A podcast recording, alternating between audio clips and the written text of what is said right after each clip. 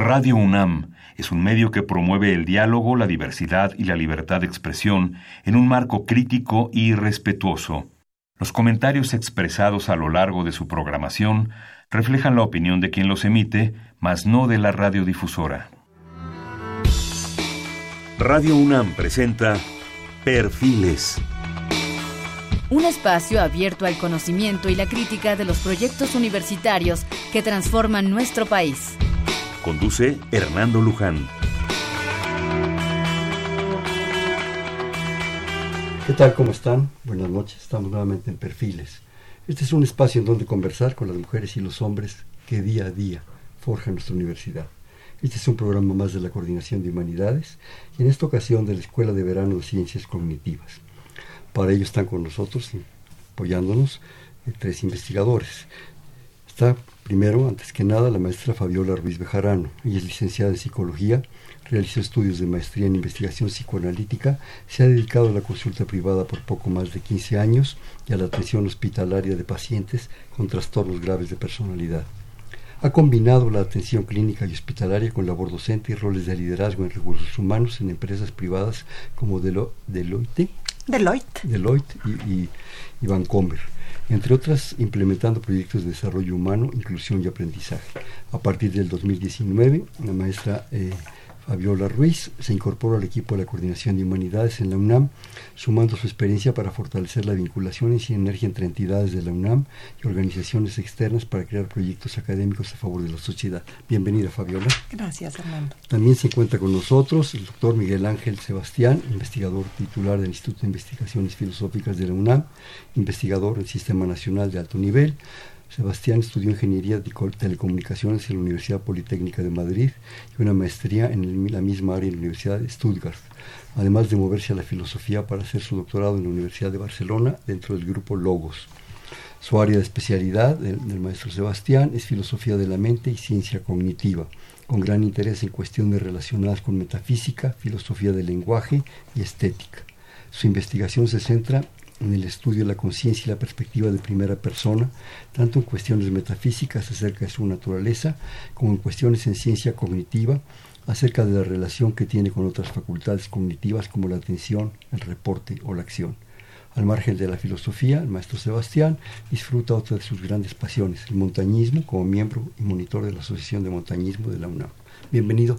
Gracias. Un gusto tenerte. También se encuentra con nosotros el doctor Oscar Zamora Arevalo. Él es nombramiento académico actual, es profesor de, alto nivel, con una antigüedad ya considerable en la universidad, eh, jefe de la División de Estudios Profesionales de la Facultad de Psicología, pertenece al Sistema Nacional de Investigadores en nivel alto y al padrón de tutores de doctorado de la Facultad de Psicología. Su licenciatura la realizó en Psicología, en supongo que en la UNAM. La maestría eh, también análisis experimental de la conducta y el doctorado en el campo de análisis experimental del comportamiento.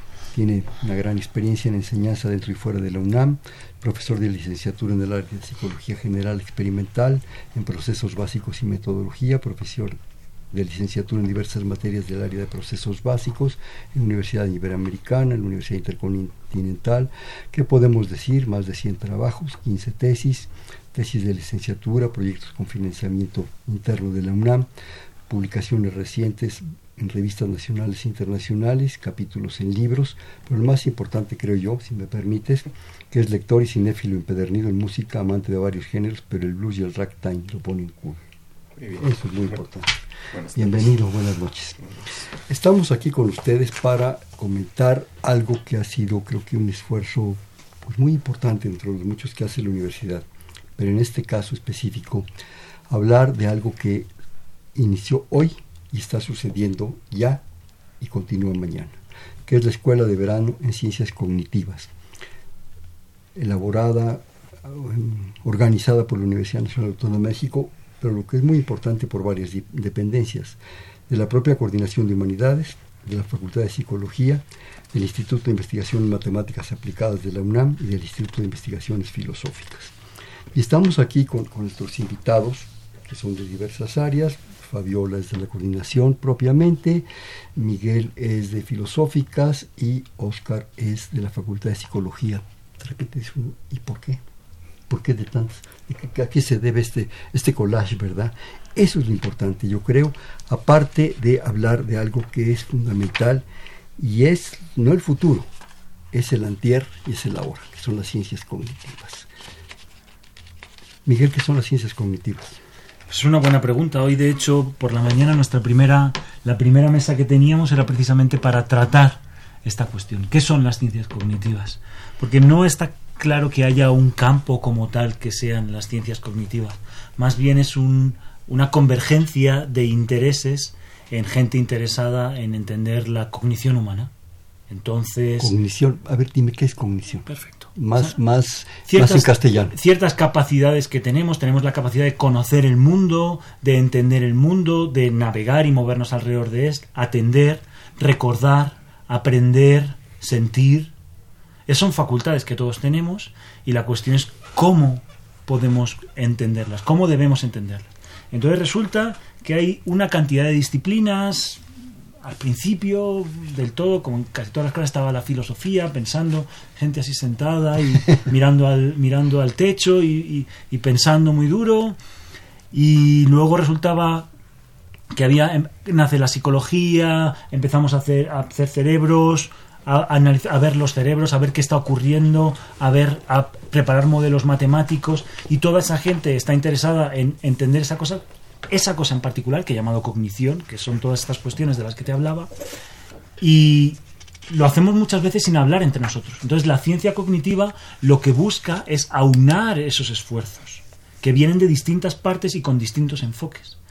Y uno de los grandes logros que nos gustaría tener es juntar a la gente con esos intereses y trabajar juntos, hablar juntos, colaborar dentro de toda la Universidad Nacional.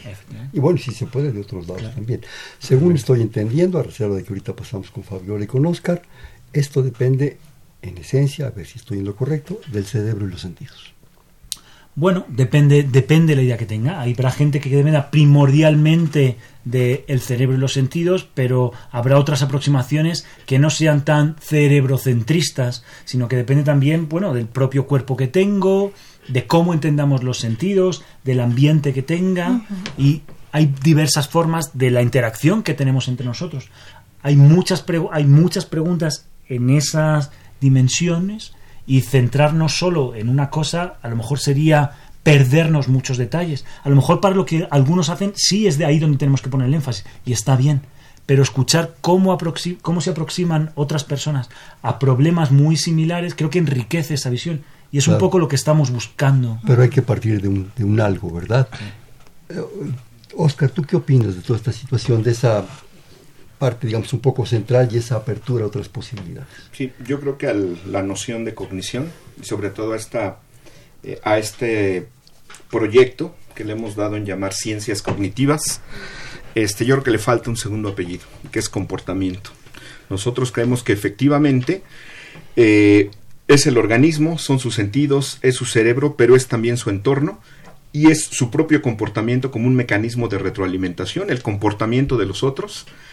Decía Miguel Ángel, efectivamente queremos ver ciertas funcionalidades, ciertos procesos, ciertos mecanismos. Yo creo que esos procesos y mecanismos a veces nada más los interpretamos de un lado. Voy a decir en lo general, procesos de aprendizaje, procesos de memoria, eh, toma de decisiones, juicios, elección. Aparentemente los podemos ver meramente como ciertos procesos psicológicos, pero yo creo que se pueden abordar desde las tres perspectivas. Una perspectiva efectivamente centralista, cuál es el mecanismo subyacente para que el organismo pueda ejecutar esos procesos, pero también cuáles son las causas eficientes, cuáles son las causas funcionales de por qué el organismo los organismos, y aquí me refiero a organismos tanto artificiales como naturales. No solo yo creo que el ser humano, también hay una parte en cognición que les interesa a biología evolutiva que tiene que ver con esta cognición, le llaman cognición animal, ¿no? O cognición comparada. Entonces creo que es un campo verdaderamente rico donde efectivamente tratamos distintas disciplinas de abordar a lo mejor sí un problema muy general, sí, pero desde distintos enfoques.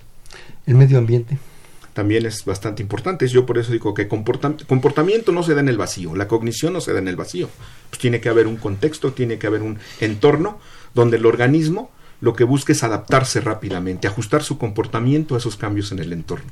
Entonces, en el entorno, desde una perspectiva en cognición, es todo o podría ser todo, pero es una perspectiva un poquito diferente, pero que cabe en esta, en esta propuesta que estamos llevando a cabo en esta semana. Fabiola, eh, tú has estado prácticamente desde el inicio en esta, en esta organización, en esta estructura, en esta Sí. propuesta.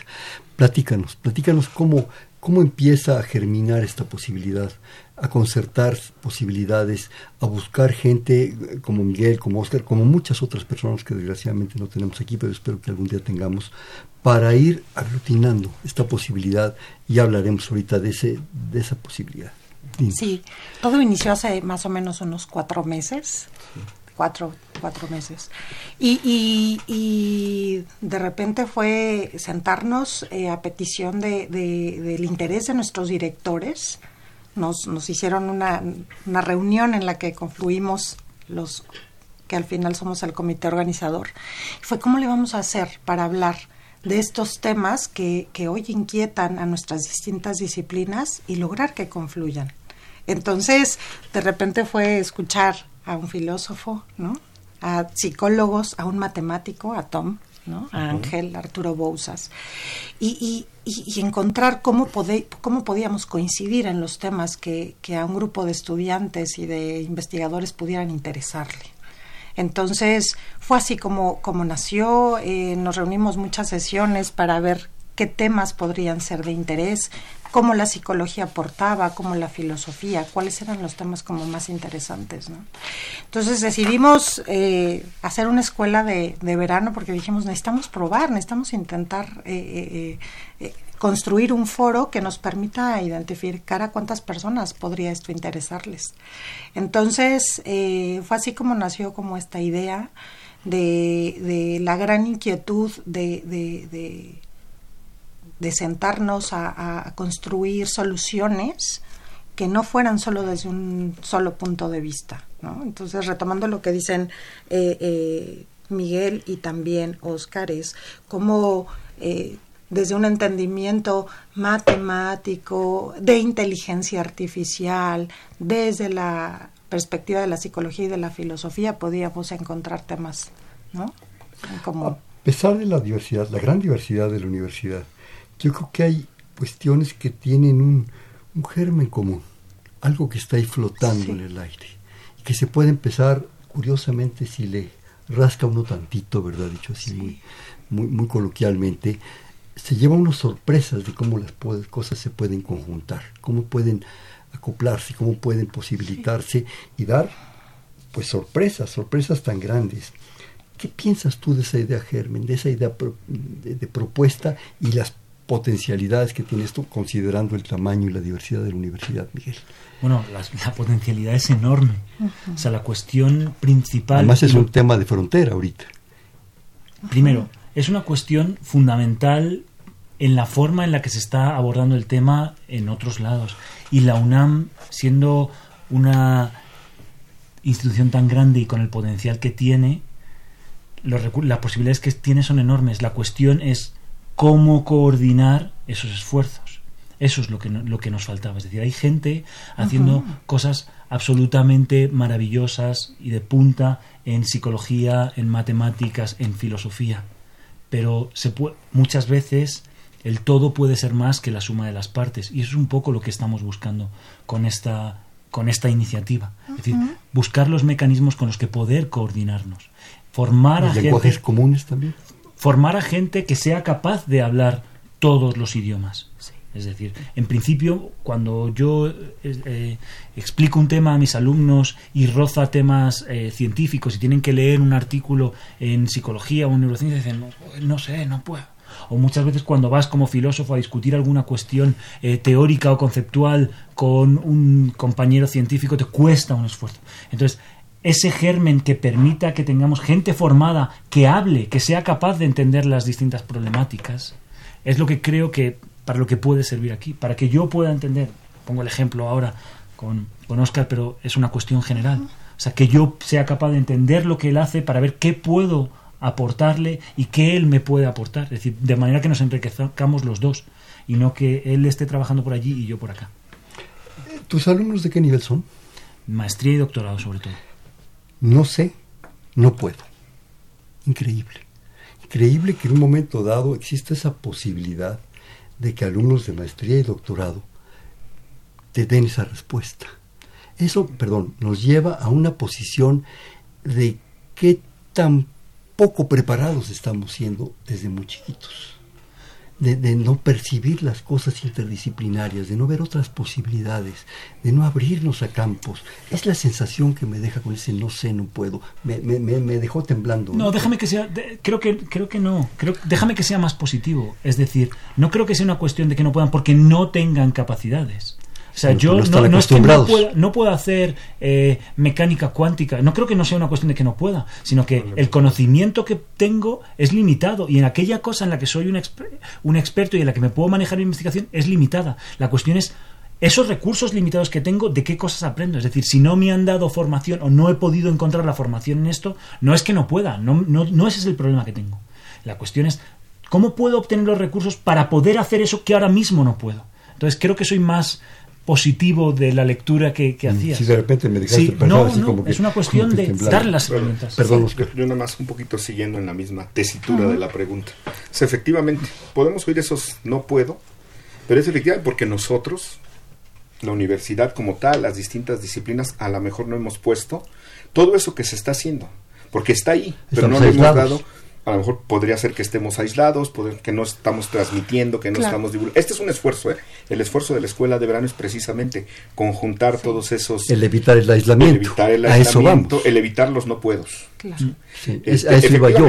Es la riqueza de este, de este proyecto, es conjuntar posibilidades. Y me imagino, perdón Fabiola, que hay multiplicidad de ciencias físicas, estoy pensando en física teórica, la cantidad de cosas que pueden aportar a esto, ¿no? De hecho, hay físicos también ahorita involucrados en las pláticas. Actuarios. Uno de mis compañeros es físico y hemos escrito juntos sobre hace poco. Es que eso es lo que es abrir perspectivas, no solo al investigador, perdón, sino al joven.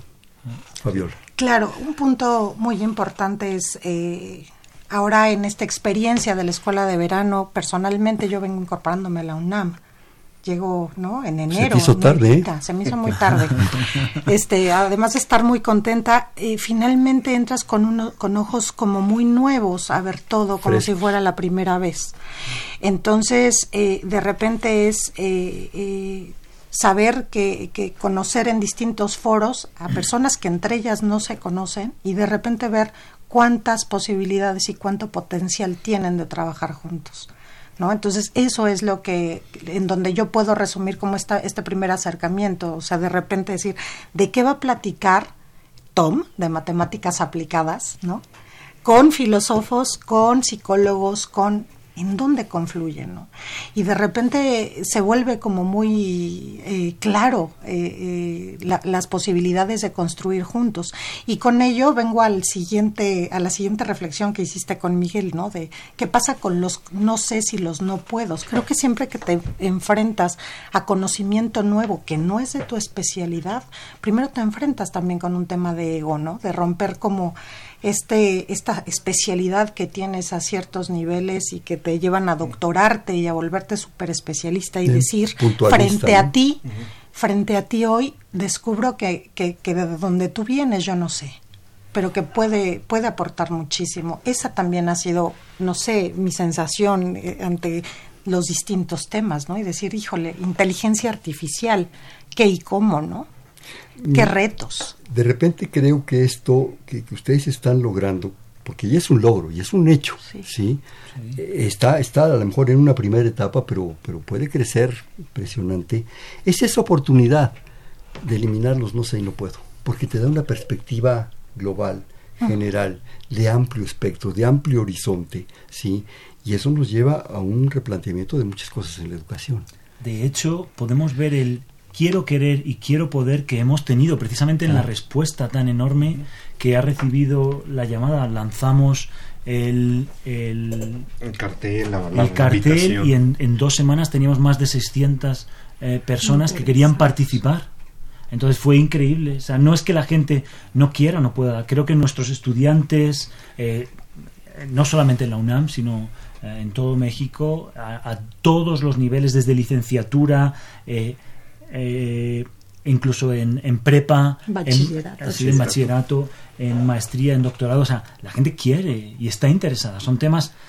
primero que son un poquito hot porque están ahí eso también los hace los hace sexys eso también pero genuinamente la gente quiere buscar o sea y quiere decir ah pues me interesa esto oye pero es que eso que tú también estás haciendo me interesa en, en filosofía de ciencias cognitivas que es un programa que existe en la en la en la UNAM ya eh, hay mucha gente que viene de, de otros otras ramas buscando cuestiones pero pero digamos que una interacción más genuina es lo que es lo que estamos buscando y ha sido el éxito tan rotundo que creo que, hemos, estamos súper satisfechos, por lo menos en ese aspecto. ¿Qué tal salga? Le preguntas después a, los participantes. Nos, vemos aquí a la salida después, ¿no? este, yo creo que también, dices, dices Miguel y, Fabiola y Oscar están de acuerdo, los alumnos, los jóvenes. Yo creo que también los maestros se están preguntando a partir de esto. Pienso en los maestros de prepa, de CCH, de las mismas facultades. ¿Qué opción hay aquí que me abre perspectivas de hasta de autoconocimiento, de autocultura, de muchas cosas y que puedo explotar y expandir a, los demás, ¿no? Oscar, ¿tú qué opinas de esto? Sí, de hecho, eh, de inicio eh, la convocatoria efectivamente fue totalmente abierta, pero es bien agradable y grato que muchos académicos, muchos docentes estuvieron interesados en la propuesta. Efectivamente, un poquito ahorita la escuela tenía cierto grado de especialidad. Tuvimos que dejar fuera algunas, porque en, su carta de motivos nos explicaban cuál era su idea un poquito de la, de la escuela de verano y a lo mejor no coincidía con lo que, y no era lo que les íbamos a poder dar no es tanto que no fueran capaces, teníamos un problema de nosotros de capacidad de recibir a toda esa audiencia. Pero yo creo que se generó una masa crítica en términos de intereses genuinos de investigación, pero también en términos de intereses de docencia, de divulgación, pues que a fin de cuentas un poquito pues es para lo que estamos todos aquí en esta universidad, ¿no? Entonces yo creo que la verdad es que sí es este más allá de que haya sobrepasado nuestras expectativas, yo creo que va a generar toda una serie de dinámicas que van a enriquecer no solo el trabajo a nivel de investigación, no solo el trabajo a nivel de interacción, sino efectivamente a nivel de docencia y divulgación. Yo creo que va haber otro boom. Yo nada más quería aclarar, no aclarar, enfatizar algo. A veces los temas hot o candentes en un área, eh, no sé qué también le hagan. Discutíamos hace poco en otra plática lo de neurociencias. Todo lo que hoy le queremos poner neuro, parecería ser que el simple hecho de que traiga en el prefijo de la palabra neuro ya lo hace científico. Acá también yo esperaría que con ciencias cognitivas y del comportamiento no fuera así, sino que efectivamente hay toda una serie de mecanismos y fundamentos basados en evidencia empírica que te permiten decir, esa es una explicación que vale la pena tomar en cuenta, esa es una explicación efectivamente basada en investigación, efectivamente me puede servir para ejemplificar ciertas cuestiones en la docencia, pero no que sea nada más un tema de moda, ¿no? Porque luego nos podemos desviar. Nada más. Oscar, hablas de divulgación, de investigación, de docencia. Yo, si me permiten, con todo respeto, agregaría cultura. Sí. Yo creo que esta es una propuesta de cultura fundamental. Yo creo que la cultura es una atmósfera de bienes y bienes en estado de atmósfera. Y esto está generando una propuesta, una idea cultural, una idea de una atmósfera que está flotando por muchos lados, ¿sí? que están ustedes haciendo un gran esfuerzo de conjuntar para generar otra posibilidad de ver las cosas, de plantear las cosas, de vivir las cosas, de sentir las cosas. Fabiola, eh, ya un poco nos dijiste un poco el origen de todo esto, pero hoy empezó, Hoy empezó, eh, yo quisiera, porque el tiempo aquí es crítico, ¿verdad? Que, que, hiciéramos una breve revisión en la medida de lo posible, estas cosas es como que nos quedáramos toda la noche, cosa que me encantaría, de, la sesión de ahora, las perspectivas, las, impresiones de cada uno desde sus diferentes puntos de vista, y si nos diera tiempo a lo mejor de revisar lo demás, porque permítanme decirle al público que esto dura toda la semana hasta el viernes 7 de junio, que es este próximo viernes, pero lo más maravilloso es que es gratis. Es un obsequio de la universidad a su comunidad, a la gente, al público con, pues, con gentes de, de, un gran nivel. Fabiola, vas, Sí, perfecto. Justo hoy empezamos, se dio la bienvenida y la inauguración de la Escuela de Verano a las 10 de la mañana y nos acompañó Scott Kelso en la inauguración de, ¿no? en la conferencia inaugural. Y eh, después tuvimos una mesa redonda de qué son las ciencias cognitivas que moderó el doctor Germán Palafox. Y en la tarde tuvimos un curso este, de, con un tema maravilloso de eh, la interacción humano-computadora con, con Tom Frost. Este, eh, de tal forma que todos los días, de martes a, los días subsiguientes, así van a estar compuestos los días. Nos acompañan eh, conferencistas magistrales durante la mañana, maravillosos. Por ejemplo, mañana va a estar la doctora Marisa Carrasco. Y, y, y, después está, tenemos un tiempo de mesa redonda en donde interactuamos muchísimo con los participantes y cerramos con un curso. Entonces, este, les gustaría hablar de los de los temas en ¿Qué tal especial. si nos vamos eh, como que día por día o caso por caso para no desperdigarnos Sí, un poco, ¿no? Por supuesto. El día de mañana, por ejemplo, a las 10 de la mañana, Marisa Carrasco eh, va a dar la, la conferencia magistral de cómo la atención modula la percepción visual. Eh, posteriormente vamos a tener una mesa redonda de percepción, representación y sistemas complejos. Y eh, eh, por la tarde el curso de simulación de procesos de aprendizaje y otro más de desarrollo conceptual. El caso de los números enteros. Sí, Perdón, eh, ¿Sí? yo quisiera un poco más bien ir comentando, si me permites, Fabio, por ejemplo, Claro. las impresiones de Miguel y de Oscar de las sesiones de ahora. ¿Qué, qué? Porque aquí lo que, me, lo que me hicieron favor de pasarme las interfaces humano-computadora y efecto de la interacción humano-computadora y su relación con el mundo. Te lo resumo un poco brevemente. para de la- Tom, ¿no? que es- Sí, que era- sí, sí. que- ¿Cuáles eran las cuestiones que estábamos viendo? Por ejemplo, esta mañana el doctor eh, Kelso nos estaba hablando de el- la aplicación de teorías de sistemas complejos al estudio del el comportamiento de sistemas cognitivos eh, como nosotros y cómo entender, cómo utilizar esas herramientas para entender eh, nuestro comportamiento y nuestra cognición, principalmente utilizando nociones como la de coordinación, igual que nos coordinamos tú y yo ahora en una, Todo en basado en una sistemas conversación. complejos. Sí. Sí, básicamente era la utilización. Y de hecho se conectaba muy bien, perfectamente, con eh, el curso que ha ofrecido nuestro eh, compañero, donde estaba presentando precisa esta aproximación novedosa a las ciencias cognitivas que eh, se basa en no un un- una aproximación distinta al cognitivismo. Distintos compañeros aquí tenemos distintas visiones, pero nos, enri- nos enriquecíamos donde nos enseñaba esta forma de interactuar y sobre todo una cosa que ha sido muy interesante para los eh, para nuestros alumnos era poder ut- utilizar y poder vivir cómo eh, funcionaban sistem- eh, mecanismos de sustitución sensorial. Es decir, poder percibir lo que típicamente percibimos en una modalidad mediante otra, mediante unos, Mediante unos sentidos. Es decir, ¿qué pasa si no tenemos vista? ¿vale? Pero utilizamos otra modalidad sensorial, por ejemplo, el tacto, para percibir el espacio alrededor de, noso- de nosotros.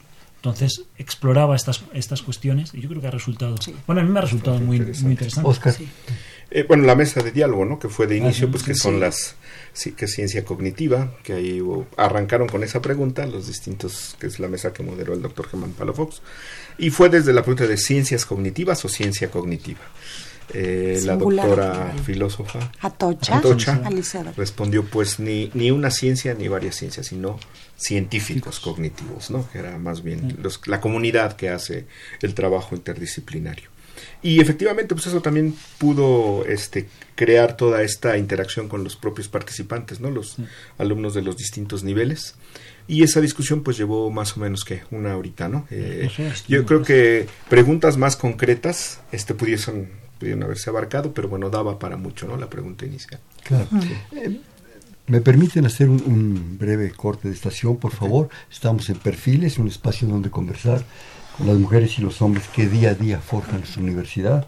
Estamos platicando con la maestra Fabiola Ruiz, con el maestro Miguel Ángel Sebastián y con el doctor Oscar Zamora Arevalo eh, sobre un evento fundamental que empezó ahora, que es la Escuela de Verano de Ciencias Cognitivas, organizado por la Coordinación de Humanidades, y es un programa más de la Coordinación de Humanidades. Estamos con ellos en el 55 36 89 89. Les repito, 55 36 89 89.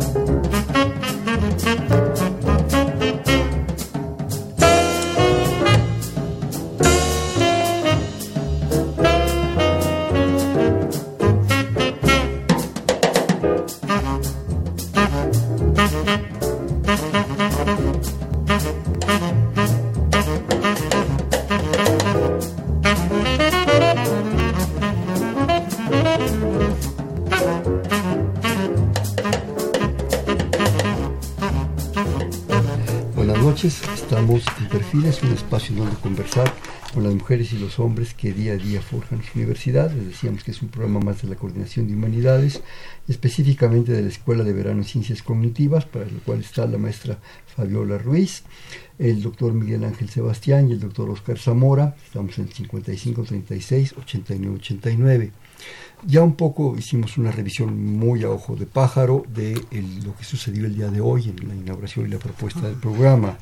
Mañana esto continúa con una mesa redonda en la cual eh, Miguel va a ser partícipe y veo que hay un par de cursos eh, con el uso de redes neuronales artificiales en investigación, es uno de ellos.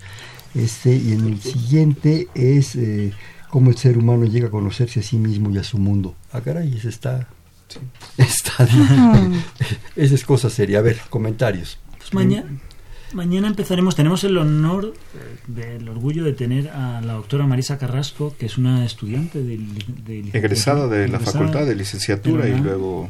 Y ahora profesora en NYU. Bueno, fue la directora de la carrera de psicología en NYU.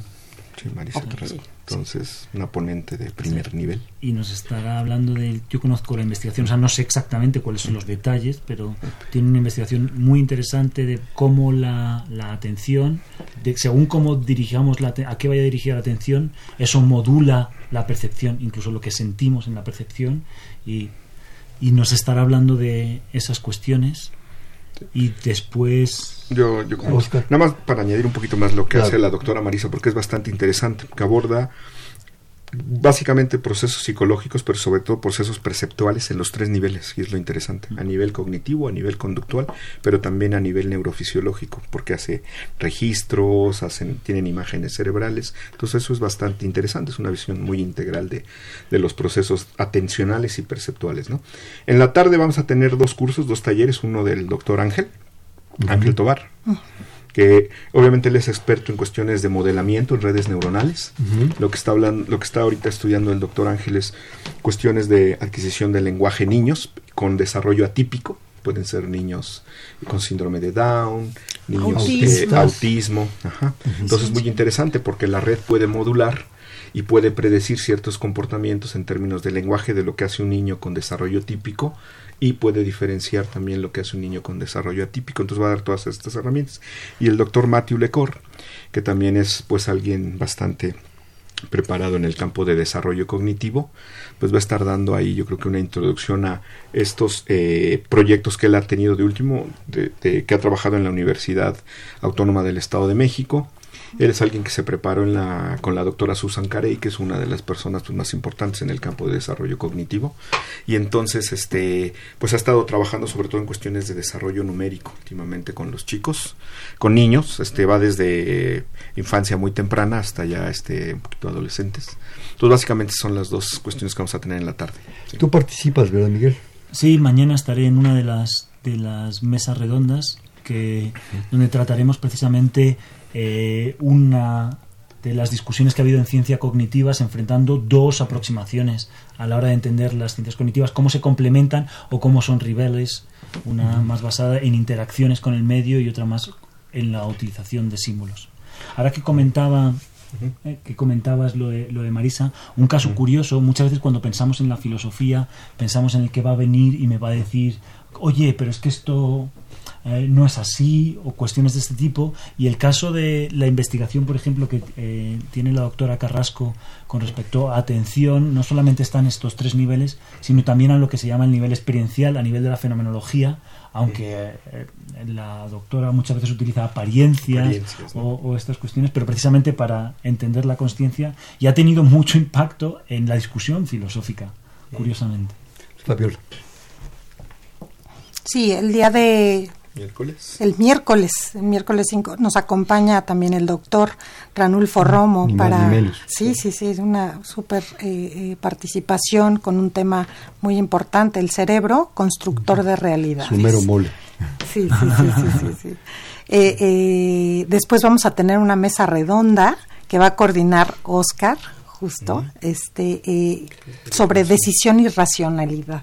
Está Arturo Bousas Ángeles Eraña y Sergio Martínez. Sergio Martínez. es un psicólogo y dos filósofos. filósofos. Sí. A ¿De qué, ¿qué ¿De qué está? va nuestra mesa redonda, Oscar? Pues ¿Cuáles son las básicamente sí es este, un poquito abordar como estos tres niveles a veces de racionalidad Sí. que se, ha- que se han este, configurado en la literatura, un nivel muy instrumental, pero un nivel más de, en términos de logros, ¿sí?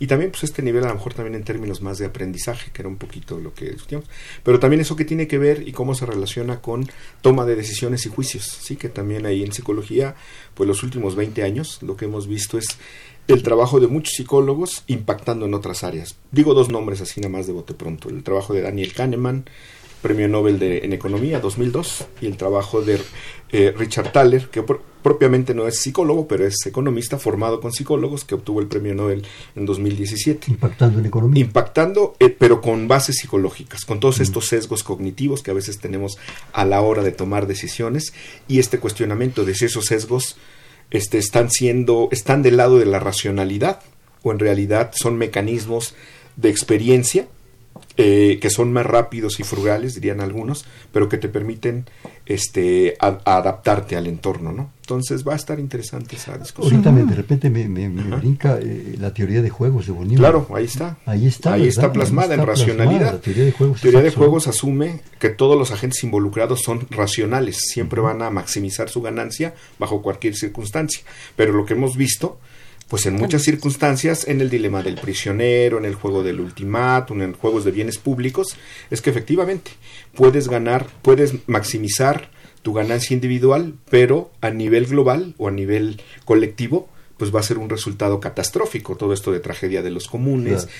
que abordamos en psicología y la gente se sorprende a veces, ¿no? De cómo en los cursos de psicología se aborda, pues eso tiene que ver con toma de decisiones, tiene que ver con, obviamente, juicios, tiene que ver con racionalidad. Y también ahora que mencionabas lo de los sesgos cognitivos, muchas Sí. veces no somos tan racionales como creemos. Como, O sea, podemos creer que vamos a ser capaces, dadas las reglas del juego, de encontrar la mejor solución posible. Sin embargo, hay muchos factores que están afectando que realmente no, no, no, no Oye, funcionemos Miguel, ¿y seríamos irracionales? Bueno, depende, eso va a depender mucho de cómo definamos la, la- La irracionalidad. la irracionalidad.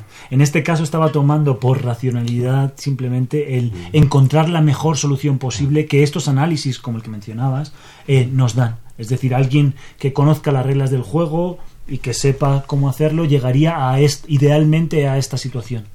Pues sabemos que aunque los juegos no sean a veces tan complicados, no llegamos ahí. Y por cuestiones Es la teoría del volado. ¿Puedo Y opinar ya, perdón, que ya no le echaron a perder porque le quitaron el sol a la moneda. Le ¿verdad? quitaron el sol a la Dime. moneda, ¿verdad? Es cara o cruz. No, también en términos de eso, efectivamente, a veces ya no hablamos de irracionalidad tanto, pero sí de resultados subóptimos. Y no quiere decir que sea irracional. Es lo mejor que tienes en ese momento. Desde, una, desde un modelo normativo puede ser que no sea siempre maximizar, pero para ese momento en particular es lo mejor que tienes. Y eso hay una discusión ahí interesante. ¿Le vas a llamar eso óptimo o subóptimo? Es lo mejor que tienes en términos Y adaptativos. lo adoptas por eficiencia. porque te ha dado resultados. por en supervivencia. sí. Y muchas veces esos sesgos resultan en cosas que no nos creemos. Por Sí. ejemplo, conocemos aquí, espero y cuento con que ninguno de los aquí presentes se considerara racista o sexista. Y sin embargo, estoy seguro de que si nos vamos a un laboratorio, el el tipo de respuestas que darían mostrarían que tenemos ciertos sesgos, Ciertas tendencias. sí, ciertas tendencias. A pesar de que tratamos de controlarlos y de que no los, no los usamos, sin embargo, eh, hay ciertas asociaciones que hacemos por cuestiones adaptativas sociales de Medio mucha ambiente, índole cultura. que, que nos van, que Bueno, es bueno, pues- es- necesitamos conocerlas para poder corregirlas. Claro. Sí, sí, hay mucha literatura en eso, ¿no? Los Claro. experimentos de... Fabiola. Miércoles. No, El miércoles. el mi- El miércoles. El vamos a cerrar justo con un curso de procesos de decisión que va a llevar el doctor Arturo Bouzas en este mismo eh, tema de, de la, de- de la toma de decisiones. Y el jueves 6 de junio tenemos y como invitado, y lo conoces muy bien, Hernando, al doctor José Luis Díaz, eh, eh, que nos va a dar la conferencia Trabajado magistral. sobre changos también. Sí, sí, Tiene su famosa changada. Nos va a dar el tema de cerebro y conciencia. Mm, Este, sí, eh. Bueno, Es un mero mole. Sí, sí, sí, es una de sus grandes pasiones. Después eh, vamos a tener la mesa redonda. la conciencia. Sí, justo con el mismo tema de conciencia. También la va a coordinar Oscar y va a participar ahí José Luis Díaz. También Miguel va a estar y Tom, Tom Fresh de, de IMAS. Y vamos a cerrar con un curso que va a llevar Miguel, Miguel, el problema de la conciencia. A ver, platícanos. Bueno, o sea, a, ver si a ver si tengo o no tengo. Espero que sí, pero es una yo, también. pero no es la conciencia moral. Aquí lo que estamos tratando es de precisamente de esas sensaciones, de la vida interior que tenemos. Es mm. decir, no solamente reaccionamos ante los estímulos, no solamente somos capaces de sobrevivir el día a día, sino que tenemos una vida interior. Hay algo que es para nosotros, se siente de alguna manera oler el vino, disfrutarlo, escuchar la canción, no es simplemente que procesemos cierta información, sino que lo sentimos de alguna manera. Que es nuestra internamente. Eso es. Y parece que, bueno, todos estos procesos que, de los que nos puedan hablar, de qué ocurre en el cerebro, hace un rato cuando teníamos la oportunidad de charlar afuera, mencionaba uno de mis ejemplos favoritos por muchas razones, que es el del, el del orgasmo. Si yo te digo, mira, un orgasmo es la activación de cierta red neuronal así, así, así, así. tú me dices, bueno, parece que hay algo que se me está escapando ahí. Pues ese, ese es el tema que, que queremos tratar. O sea, el tema de la conciencia. ¿Cómo surge? ¿Qué tiene que ver con tu cerebro, con tu cuerpo, con el medio ambiente? ¿De dónde viene? ¿Por qué está ahí? ¿Por qué hace falta? Podríamos tener sistemas que se comportan igual de eficazmente, aparentemente, que nosotros, pero no diríamos que tienen esa, llamémosle vida interior. ¿De dónde surge? ¿Para qué sirve? ¿Por qué está ahí? Que lo provoca, que lo genera. Eso es.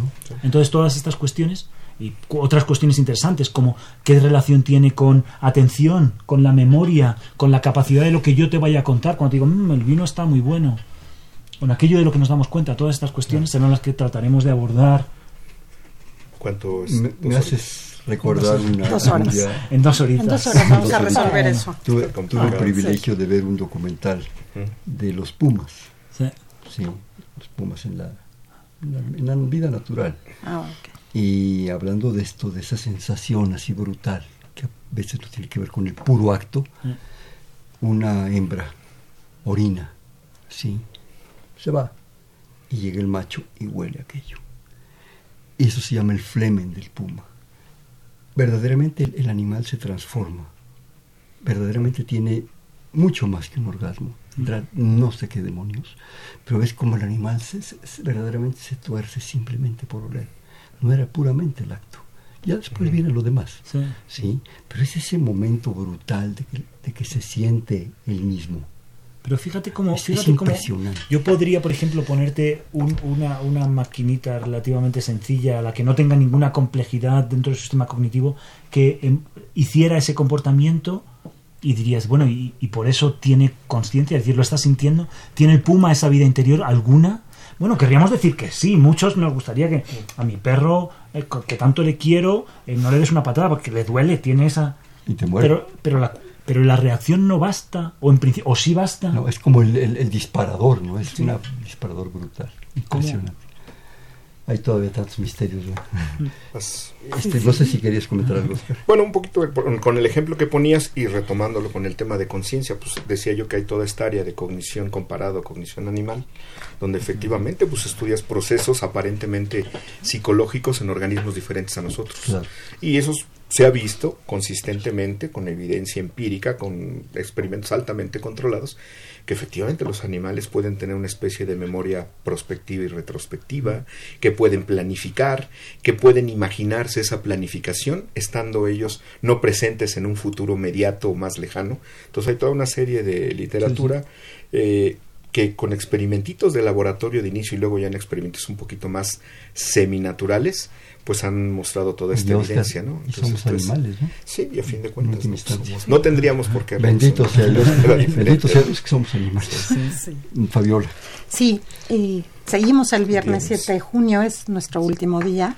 La conferencia magistral va a ser de cognición, computación y complejidad y va a estar a cargo del doctor Carlos Gershenson del Instituto de Investigaciones en Matemáticas Aplicadas. Y eh, posteriormente vamos a tener una mesa redonda también muy, muy interesante, que el tema va a ser inteligencia artificial, cognición y comportamiento. va a coordinar Ángel Tobar. Y, justo eh, eh, en esta mesa yo veo una confluencia muy interesante porque es en la primera que vamos a estar con estos tres, temas como inteligencia artificial, cognición y comportamiento. Ahí vamos a hablar un poco de ética, de temas éticos. En, la tarde en la tarde vamos a tener la oportunidad de tener con Fernando Rudy un curso sobre inteligencia artificial y ética, donde surgen preguntas tan interesantes que tenemos ahora, que vemos, por ejemplo, los coches que están empezando a conducir solo.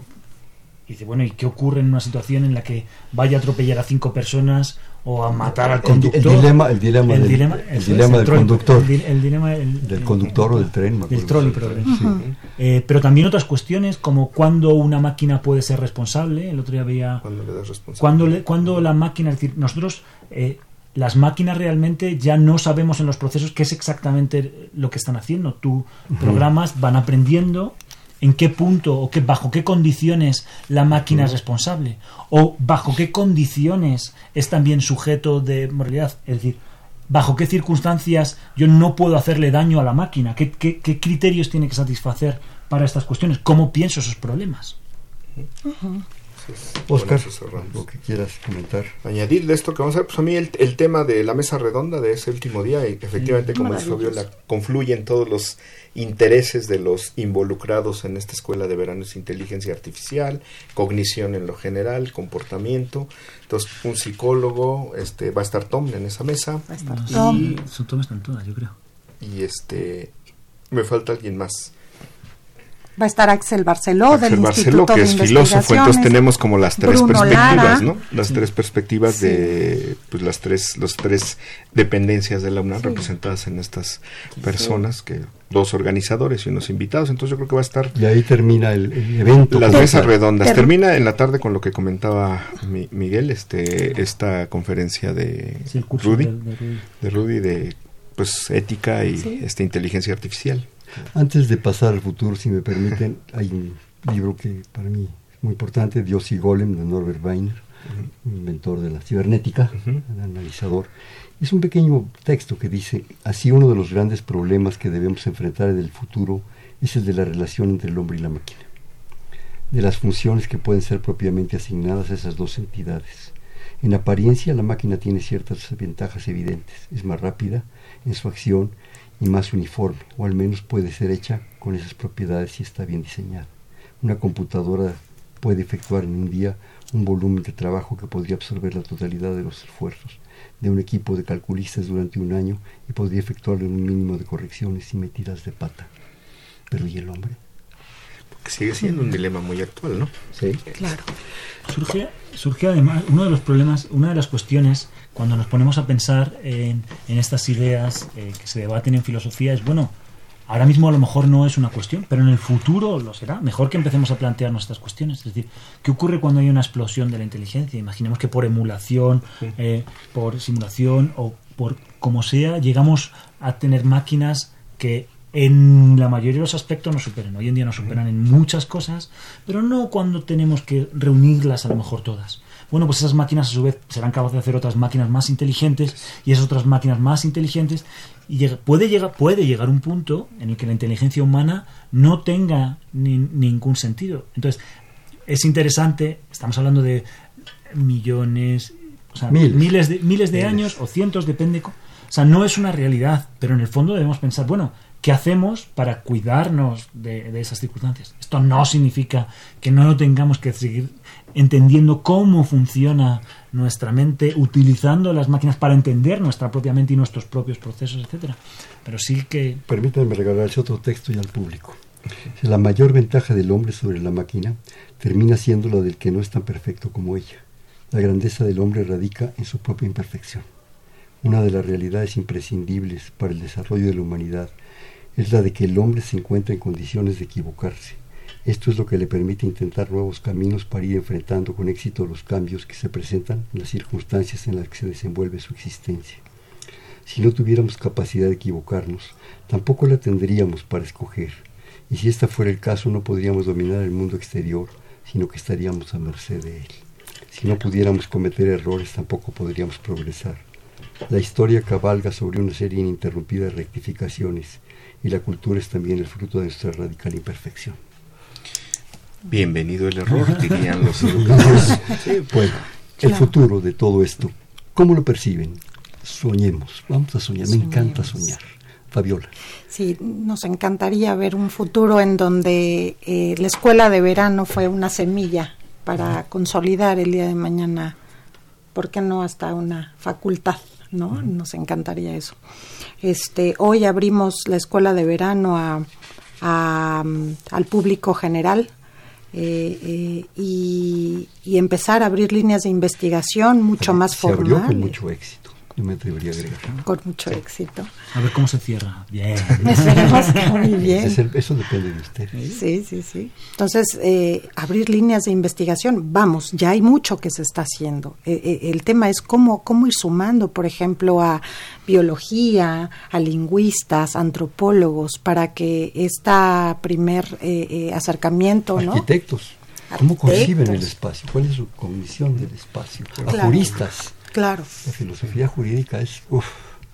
Claro, entonces este que, esto nos permita el día de mañana consolidarlo en un programa, en un centro que responda a temas que hoy socialmente nos están inquietando mucho, nos están afectando, ¿no? Que al final esa tendría que ser como una de las de las grandes aportaciones de la ciencia y de la investigación. Gemar a partir de todos los esfuerzos y todas esas imperfecciones, una nueva propuesta, una nueva propuesta radical pensando en los jóvenes. Les comentaba hace un momento en esos 350 mil jóvenes que son nuestra responsabilidad, más los de todo el país. ¿no? Miguel.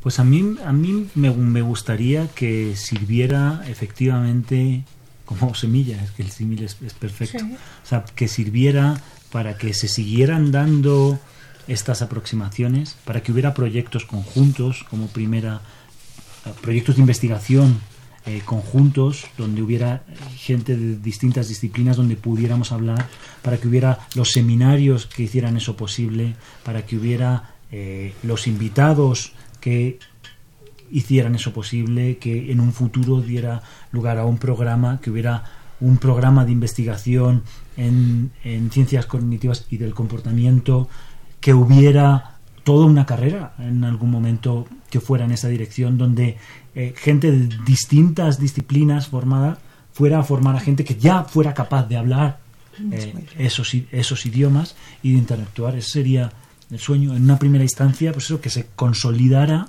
en la posibilidad de tener un programa programas de investigación eh, multidisciplinares sobre en ciencia cognitiva. Oscar. yo más que verlo como una semilla, yo creo que las semillas ya estaban ahí. Yo creo que ya esto, la escuela ya es como cosecha lo que venga de aquí para adelante va a ser cosecha, van a ser frutos, van a ser flores de estos esfuerzos aislados, pero que ahorita están coincidiendo. Y efectivamente, pues no perder de vista que pues es la universidad, la forjadora, la que crea el movimiento social en, esta, en este país. Y entonces generar esos conocimientos en los jóvenes, yo creo que ya dio sus frutos. Efectivamente, sí quisiéramos, pero yo creo que hay toda una historia, o sea, les comentábamos, decíamos, la Facultad de Psicología de 10 años para acá tiene un departamento de ciencias cognitivas y del comportamiento. Previamente eso se llamaba psicología experimental. Y en psicología experimental efectivamente podrían confluir todos estos intereses de cognición, de comportamiento, de neurociencias. Entonces, insisto, yo creo que ya son cosechas y nada más hay que darle un poquito de más eh, auge, más interés. Vamos a estar este, preparando una escuela de verano de invierno, a lo mejor Vamos a estar preparando obviamente este seminario, vamos a estar apoyando que se cree una nueva licenciatura, creemos que ya tenemos la masa crítica, creemos que hay muchos profesores interesados interdisciplinariamente, entonces pues, todo lo que venga va a ser para adelante. Recursos, ¿verdad, Miguel? Recursos. Yo creo que parte del secreto de concertar, si tú agarras de aquí y de allá, los recursos se minimizan. Y yo creo que cuando la idea es fundamental, trascendental, impacta, lo demuestras. Existe una historia, existe una tradición, existe esa masa crítica que está representada por ustedes, por Fabiola, en la estructura de la organización. Entonces, me imagino el desgaste. en ustedes, en la parte de propuestas, en concertar a más gente, eso se minimiza y las cosas y si no compramos melate. Bueno se minimiza y además hemos contado con toda la voluntad y todo el apoyo de los directores de la coordinación de humanidades es decir trabajar con los compañeros de las distintas dependencias ha sido un auténtico placer. Eh, todas las instancias han puesto todas las facilidades a nuestro cargo. La verdad es que en ese aspecto ha sido maravilloso trabajar, ha sido duro, pero muy agradable. Quedan un par de minutos. Yo quisiera, Fabiola, ahora sí que te los eches tú en términos prácticos. ¿En dónde es? Si es gratis, eh, cuánto termina. O sea, no podemos irnos en este par de minutos que nos quedan sin eso. Sí, por supuesto. Eh, es eh, la sede es en el auditorio del IMAS, que está en Ciudad Universitaria, el Instituto en Investigaciones en Matemáticas Aplicadas, y, sistemas. Frente a una de las antiguas sedes de biomédicas, junto al Jardín Botánico Interior Faustino Miranda. Sí, exactamente. Ahí, atrás está el Faustino Miranda. El día de mañana empezamos en punto, al igual que los días subsiguientes a las 10 de la mañana, y este el evento es gratuito eh, para las personas que no tuvieron tiempo de registrarse, eso es muy importante, tenemos libre acceso, pueden asistir y además creamos una página web eh, de la Escuela de Verano en Ciencias Cognitivas. Está enlazada en la coordinación. Está enlazada, es cienciascognitivas.humanidades.unam.mx. Otra vez despacito. cienciascognitivas.humanidades.unam.mx eh, con el HTTP previo este, eh, en donde está nuestro programa, el canal de YouTube, en donde vamos a estar transmitiendo en vivo. Hoy tuvimos problemas en la mañana, pero afortunadamente rescatamos las grabaciones, entonces van a estar a disposición del público. Entonces, si hoy. Estoy sufriendo porque no pude ir ahora, porque tú quieras dentista, ¿puedo recuperarlo? Sí, sí, por supuesto. Van a estar puestos ahí como eh, a disposición del público y lo que queremos es que esta página web eh, nos ayude a crear una comunidad en ciencias cognitivas. Entonces viene ahí desde el programa, los expositores eh, y, temas generales. Entonces los esperamos ahí con muchísimo gusto y, este y bueno, ¿no? Gracias por el espacio. No, no, no, para nada es de ustedes. En una tradición en este programa se juega un voto pronto, al final. Yo digo una palabra y la que se le supra de inmediato me la dice. Ciencias cognitivas. Aprendizaje. O conciencia. Multidisciplina. Comportamiento. Positivo. Por bien. Acción.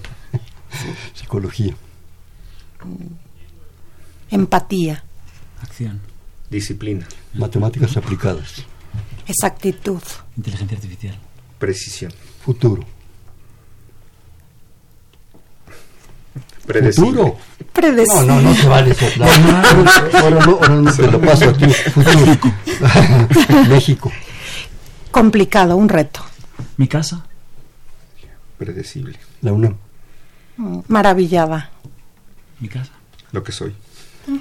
Este fue Perfil, es un espacio en donde conversar con las mujeres y los hombres que día a día forjan nuestra universidad, un programa más de la Coordinación de Humanidades y de la Escuela de Verano en Ciencias Cognitivas. Estuvieron con nosotros la maestra Fabiola Ruiz Bejarano, el doctor Miguel Ángel Sebastián y el doctor Oscar Zamora Arevalo. Muchísimas, muchísimas gracias por su participación en la coordinación.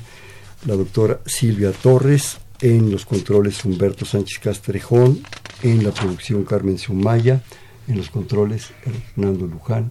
Perfiles, un espacio en donde conversar con las mujeres y los hombres que día a día forjan la universidad. Gracias. Buenas noches. Perfiles, un programa de Radio UNAM.